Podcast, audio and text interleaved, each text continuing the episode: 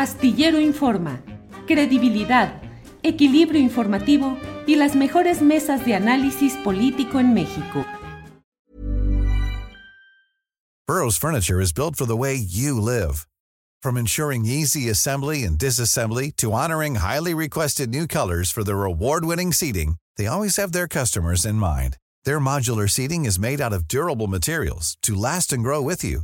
And with Burrow, you always get fast, free shipping. Get up to 60% off during Burrow's Memorial Day sale at burrow.com slash ACAST. That's burrow.com slash ACAST. burrow.com slash ACAST. There's never been a faster or easier way to start your weight loss journey than with PlushCare.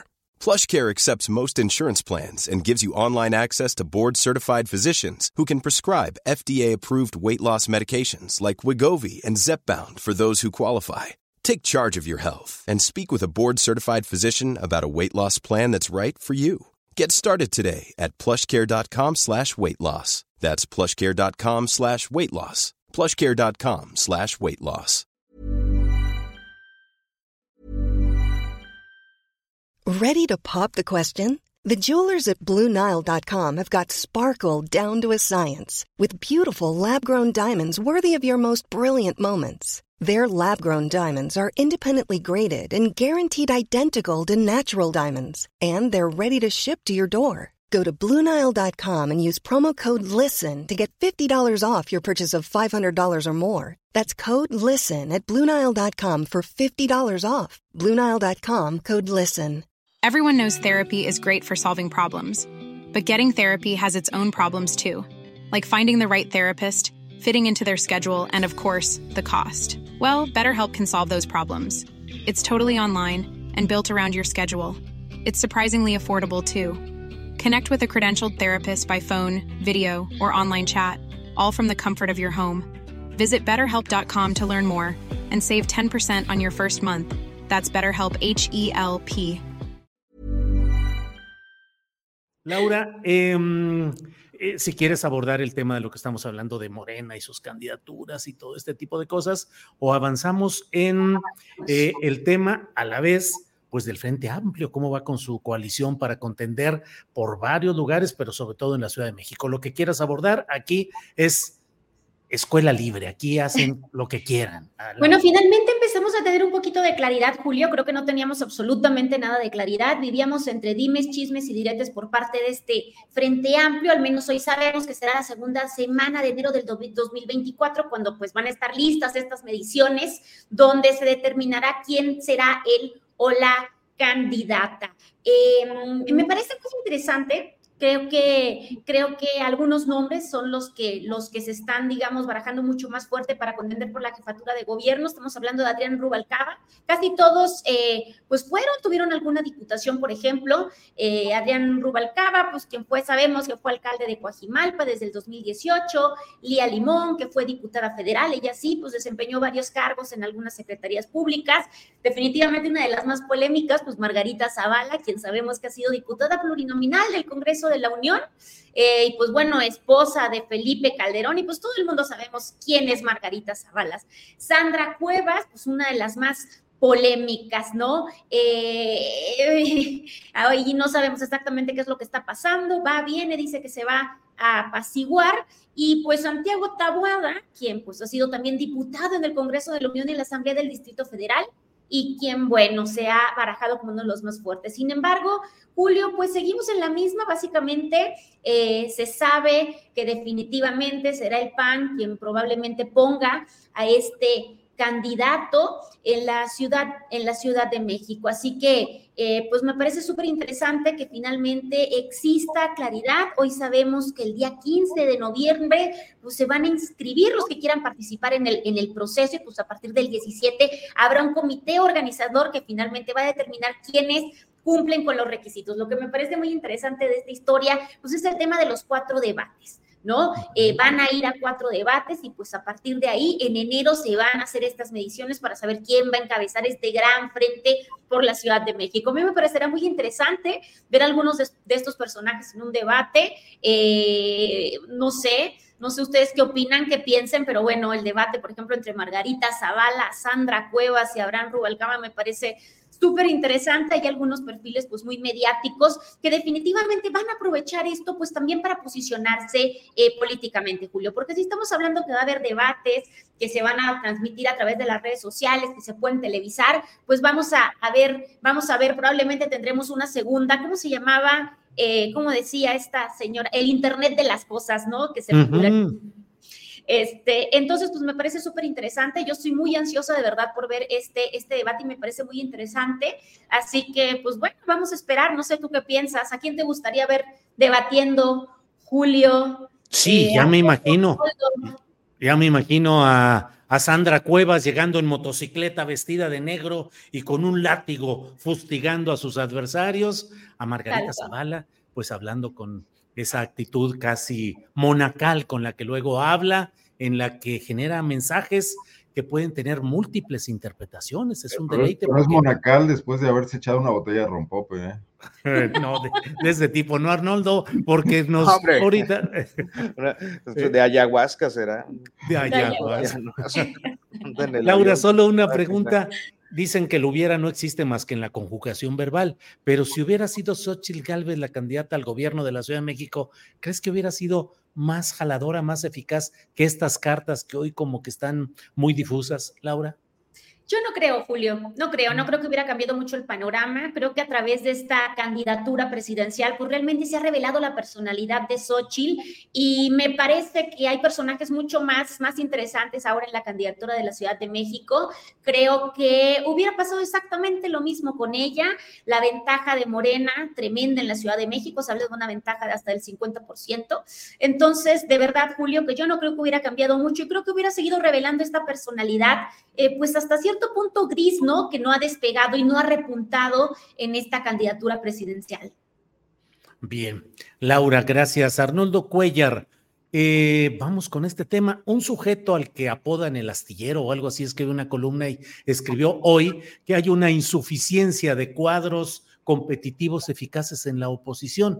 Destroza esa, esa postulación, Arnoldo, y dinos cómo ves eh, el mundillo de las aspiraciones de la oposición al obradorismo en la Ciudad de México y en general, donde quieras abordar. Arnoldo. Me estás haciendo adelantar mi postrecito.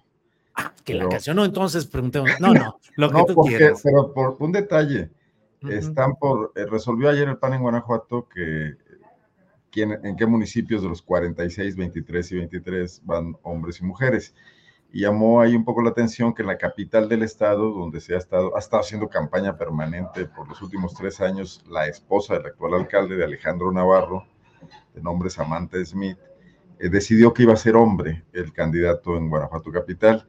Y ya surgió el rumor de que eh, es Juan Carlos Romero Hicks, exgobernador, ex senador, ex diputado, ex rector de la Universidad de Guanajuato, y un personaje muy, muy guanajuatense, casi ibargüengoitiano, como, como en estas ruinas que ves, ¿no? Que Guanajuato es estas ruinas que ves precisamente. Eh, y mi reflexión un poco comentándolo con otras personas era, bueno, qué fracaso del PAN, qué fracaso histórico de no haber generado nuevos cuadros y tener que recurrir de nueva cuenta a estos hombres eh, provectos ya, bueno, el mismo hecho de que hayan rescatado a Vicente Fox, ¿no? Pues son un fracaso como partido político en ese sentido, de no haberse renovado generacionalmente. Mira, yo en el tema de la Ciudad de México, de la oposición, sobre todo lo que veo es que Marco Cortés ya se estaba gandallando.